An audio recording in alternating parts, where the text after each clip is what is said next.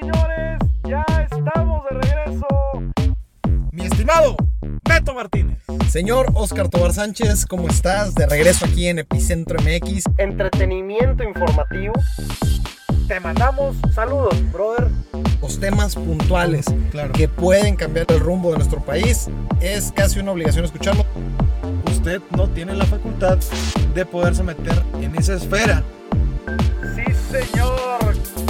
Les pido un segundo porque el señor... Tú no nos puedes fallar. Qué bonito se escucha.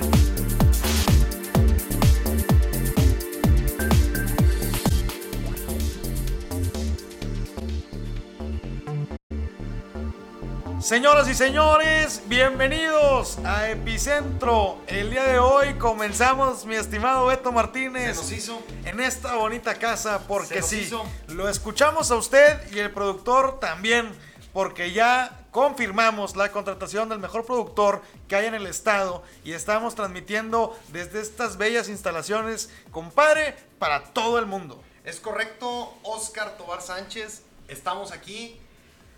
Toda la presión que hicieron las redes sociales lo logró. Claro. Tenemos aquí a mi compadre comisario que está transmitiendo en vivo Sí, señor. para todos ustedes. Sí, sí, sí. Y luego, bueno, iremos a Spotify directamente para poder seguir dando la calidad que usted se ha acostumbrado en este bonito podcast. Sí, porque ya veo a la raza, va a decir, no, a mí me gustaba más cuando era Spotify, cuando era podcast. A ver, es lo mismo, señores. Pero había gente que decía, es que queremos ver cómo se ríen y dónde graban, etcétera. Bueno, pues ya estamos aquí para ustedes. Y el día de hoy tenemos, mi estimado Beto Martínez, un tema que ya habíamos tocado. Es el tema de la Guardia Nacional.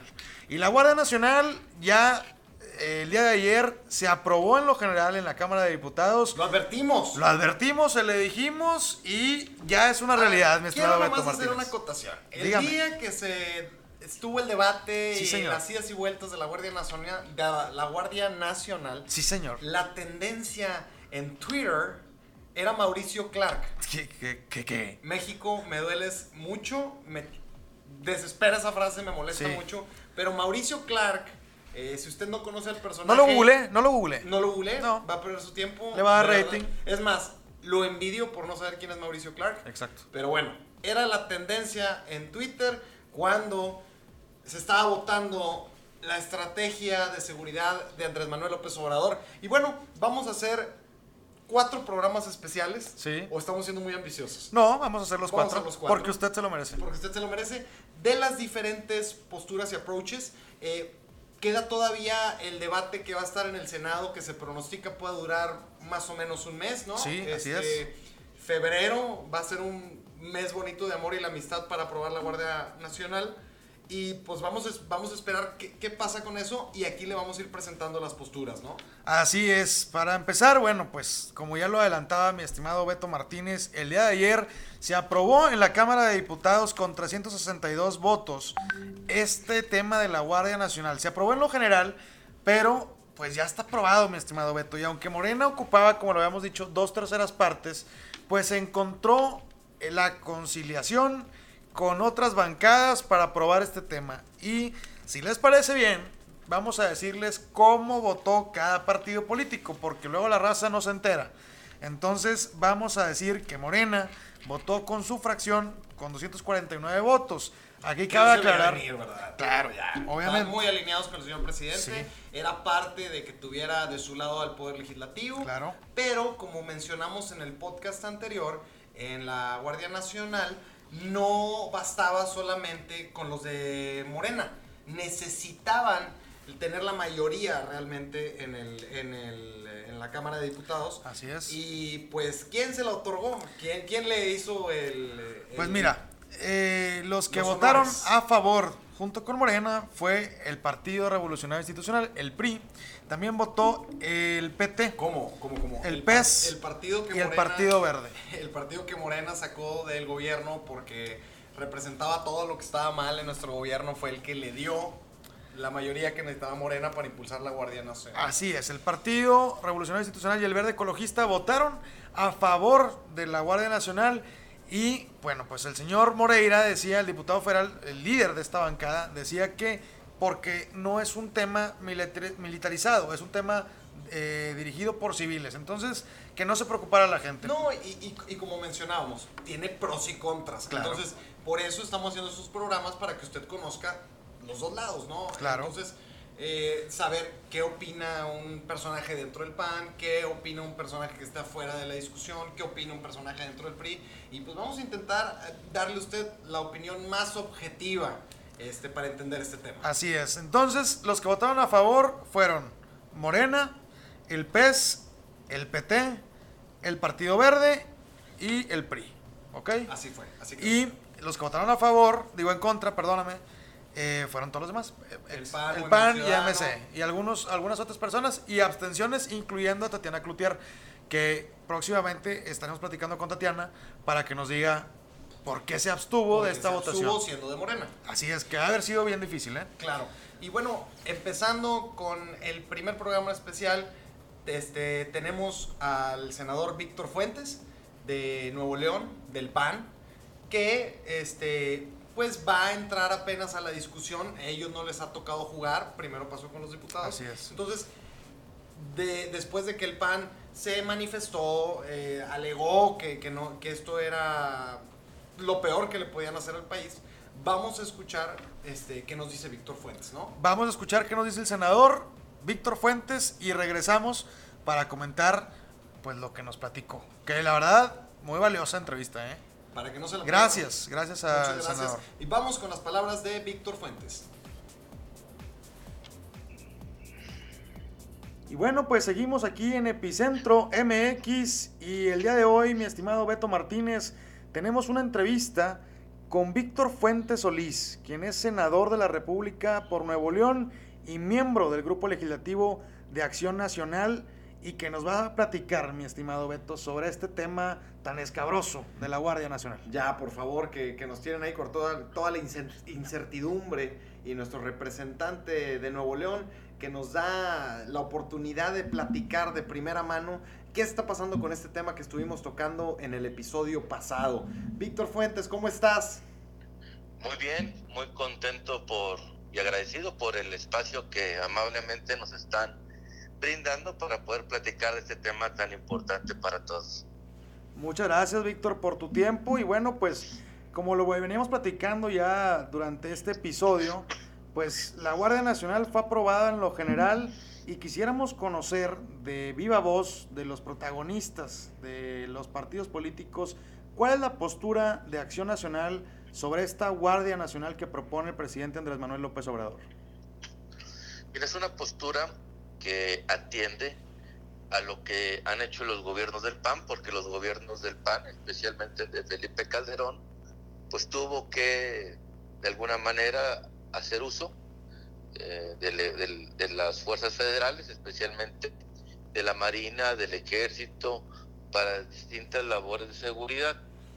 Pero también en esa, en esa acción, o en ese conjunto de acciones en materia de seguridad que realizó el Felipe el presidente Felipe Calderón nos hizo enriquecer el trabajo de las mismas en la calle.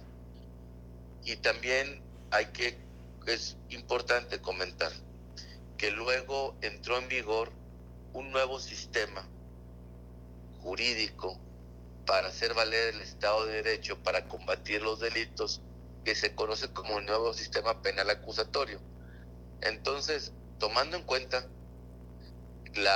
el aprendizaje que se tuvo del desplegar fuerzas federales en las calles, más todo lo que tiene que ver con el nuevo sistema penal acusatorio que cambia por completo las reglas del juego en la procuración y impartición de justicia, pues bueno, esas son las principales observaciones que tiene el grupo parlamentario del PAN sobre este tema. ¿A qué me refiero cuando te digo, les comento que las reglas del juego cambiaron?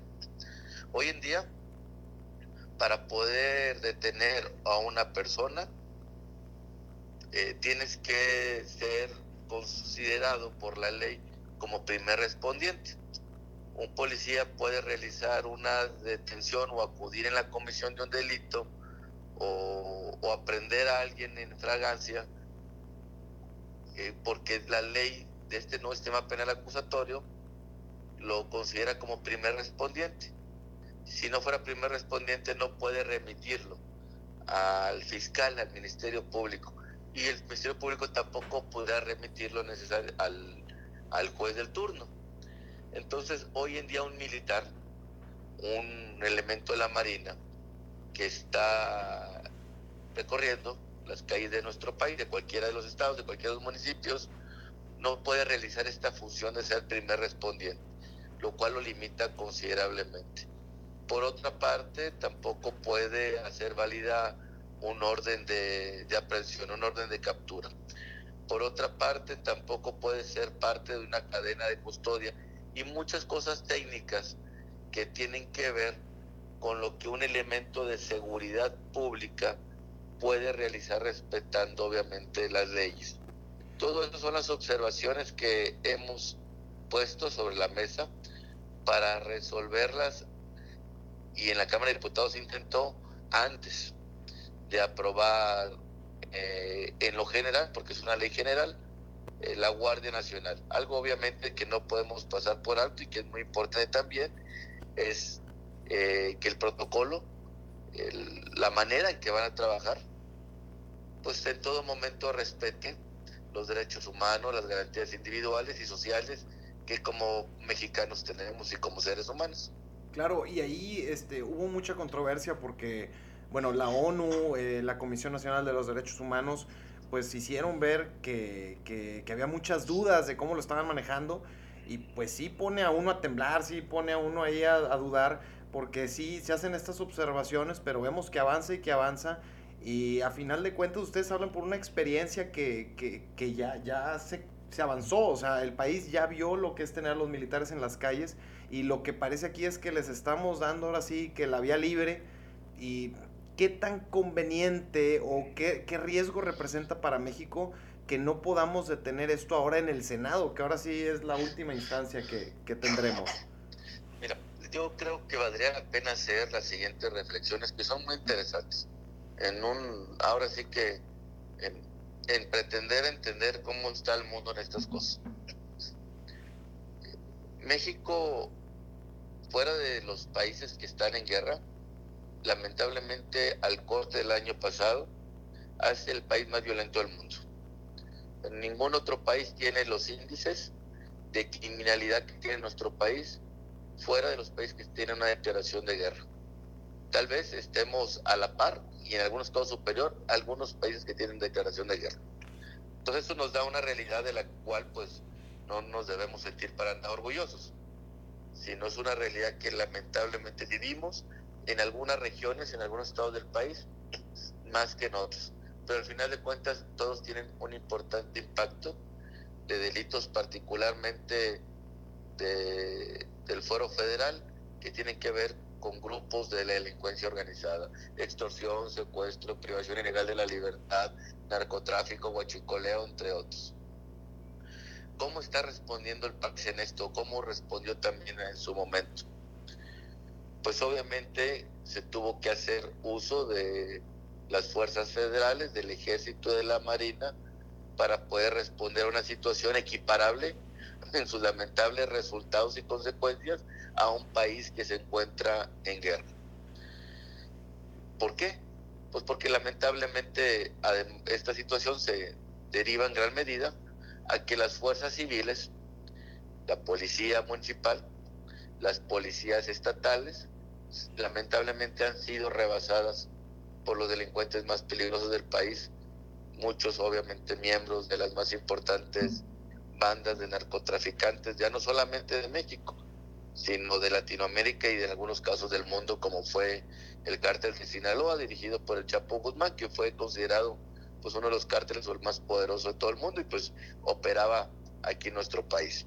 Y y si, tú, si todos recordaremos, o todos tenemos presente, las aprehensiones que se llevaron a cabo en el gobierno de Calderón, las aprehensiones y detenciones importantes que se llevaron a cabo en el gobierno de Enrique Peña Nieto, pues en ningún caso las realizó la policía municipal o una policía estatal. Fueron precisamente las fuerzas federales, el ejército y la marina quienes tuvieron la capacidad en todos los sentidos de hacer frente al problema y además aprender, detener, capturar algunos de los narcotraficantes y delincuentes más peligrosos. En este orden de ideas, pues lamentablemente el país no ha cambiado, seguimos siendo un país muy violento, en rebasado en todas sus modalidades por la delincuencia organizada en la capacidad de las policías locales. Quisiéramos vivir en un país donde un policía municipal tuviera la, capa, la, la capacidad de tener a delincuentes de la, de la talla de los Beltrán Leiva, de la talla de los Carrillo Fuentes, de integrantes del cártel de Sinaloa, pero sabemos que eso no va a suceder. Pero sí tenemos que trabajar en la regulación, en la legislación de este tema, para que el proceder de estas fuerzas federales sea respetuosa de la gente buena, sea respetuosa de la gente bien, de los ciudadanos, que lo único que aspiramos es a vivir en un México en paz, seguro y tranquilo, en donde se respete los derechos humanos, donde hay un respeto a las garantías individuales, donde estén apegados a actuar al debido proceso y tantas cosas en las cuales también México ha avanzado y se ha suscrito a convenios internacionales para salvaguardar esto que es patrimonio de los mexicanos. Claro, Víctor. Y bueno, también eh, aquí en este programa le hacemos mucho caso a lo que nos dice la gente en redes sociales. Y hay dos preguntas concretas que en este tema se han repetido mucho y nos han hecho a nosotros que por este conducto te queremos hacer saber para conocer tu opinión. La primera es, ¿qué diferencia hay entre lo que se puede vivir con la Guardia Nacional y con lo que se vivió con Felipe Calderón? Y la segunda es, una vez aprobada esta Guardia Nacional en la Cámara de Diputados, ¿qué le puede esperar a la Guardia Nacional en el Senado? ¿Cuál es tu pronóstico? ¿Se repetirá eh, una votación similar? en el Senado de la República?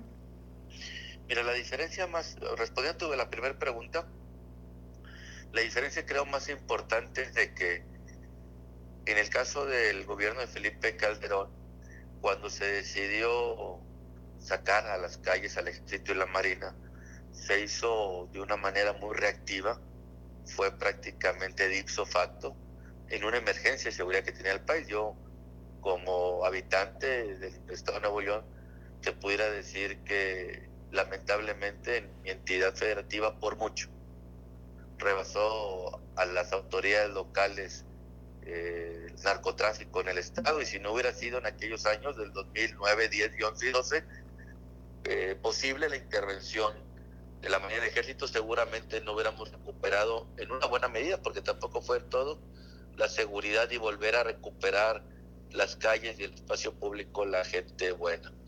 ¿Qué es lo que puede ser distinto? Que hoy en día se puede legislar, dar el marco jurídico para garantizar muchas cosas en el debido proceder del ejército y de la marina en las calles. Esto le fue negado al presidente Calderón, le fue aprobado al presidente Peña Nieto, la ley de seguridad interior, recordaremos, que después la Corte la echó abajo precisamente porque violentaba eh, algunos temas en materia de el respeto de los derechos humanos y garantías individuales.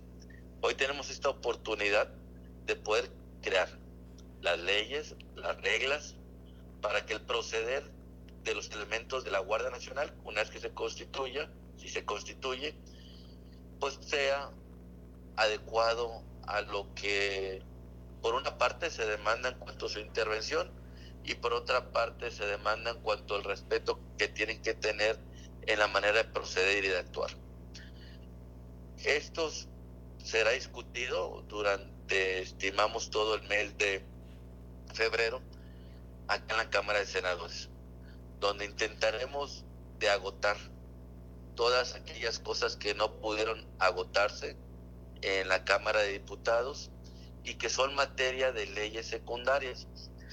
Tenemos que tener presente que ahorita lo que se está aprobando es la reforma constitucional, para de ahí poder emitir precisamente las leyes que le den forma a la organización, a la estructuración, al financiamiento, a la integración y al debido proceder de este nuevo cuerpo de seguridad pública. Que se requiere hacer cosas distintas para recuperar la seguridad del país, evidentemente muchas. Esta es solamente una de ellas. Pero lo más importante, lo de fondo, el ingrediente más elemental, ahora sí que como en un pastel, que el ingrediente más importante es la harina, pues bueno, aquí el ingrediente más importante es nuestra sociedad y ahí hay demasiadas cosas por hacer. La única manera de no tener delitos es no teniendo delincuentes. Y no tener delincuentes es un reto de todos en la, en la integración de nuestras familias, en la buena educación, en la buena formación, en las oportunidades de desarrollo humano, en una buena educación, en un buen sistema de salud, en un buen sistema de remuneraciones que nos apoye precisamente a bajar en mediano y largo plazo la comisión de delitos.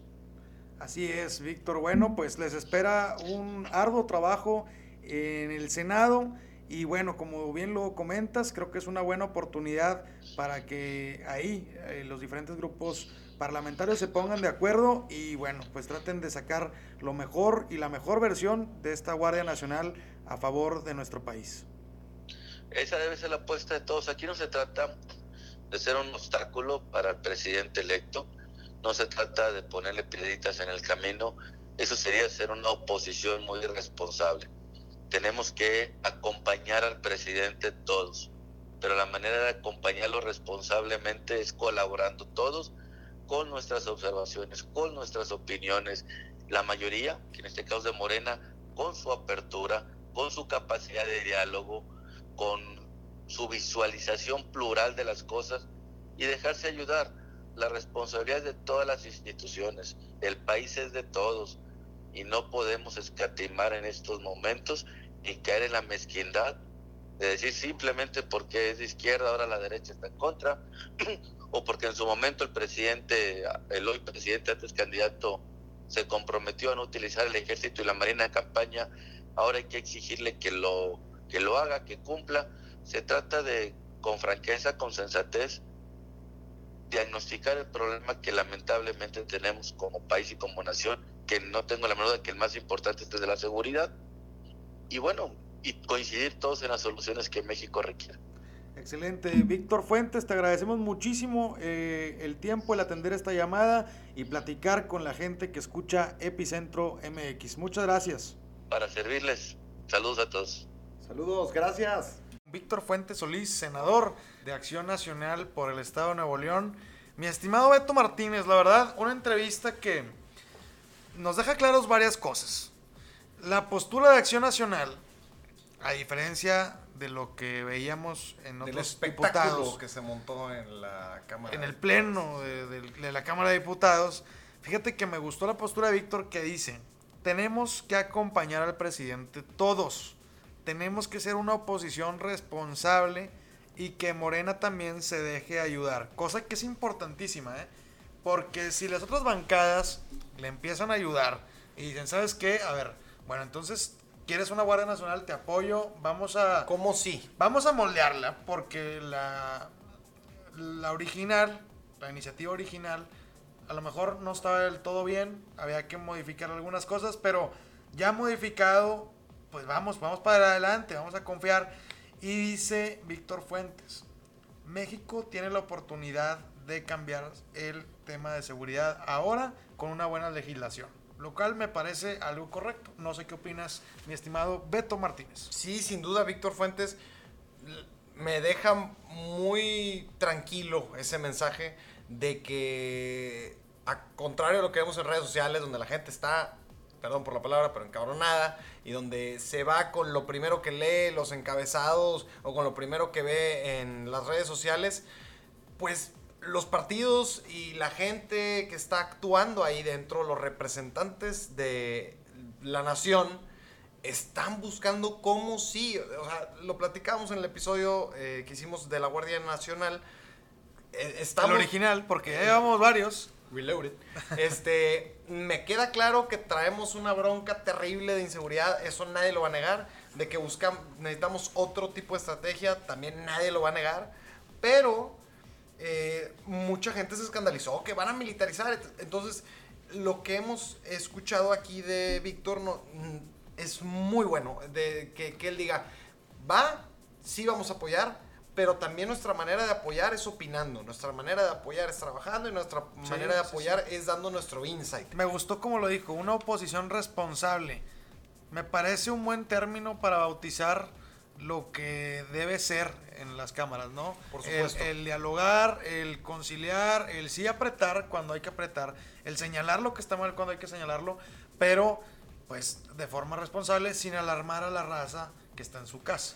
No tenga miedo, todavía no vamos a ser Venezuela, podemos estar tranquilos. Así es, Este, al parecer. Vamos a dejar que avance esto y Claro. pues sigan escuchando lo- los episodios.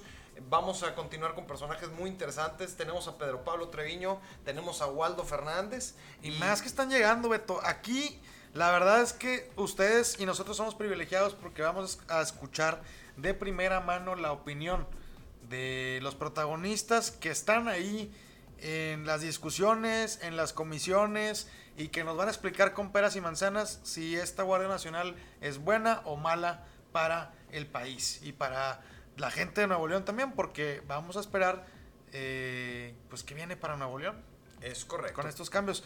Si te parece, mi estimado Beto Martínez, mandamos saludos a la gente que nos está escribiendo en redes sociales, que nos está escuchando para despedir este episodio y que nos escuchen en el siguiente, porque como bien lo decías, sigue el tema de la Guardia Nacional y habrá buenas entrevistas. Saludos para mi compadre Jorge Leos, para Catalina Flores, para Ricardo Zavala y mi amigo, mi compadre Miguel Pérez, que siempre nos escribe y nos da feedback del programa. Muchas gracias. Yo a mi amigo José Manuel Conde allá en la Ciudad de México, eh, Pepe Cernícharo, Diego Cortina, Diego Gallastegui, Puros muchos Diegos. Diegos, este, Diego Maradona. Sí, todos más o menos por las fechas. Claro. Este, José Pacheco Lomelí en su último mes de soltero. Felicidades, compadre. Tú sí estás en Pinacates, no el país. Diego Verdaguer. Este, Diego Verdaguer, ya, que, ya que andamos por los Diegos.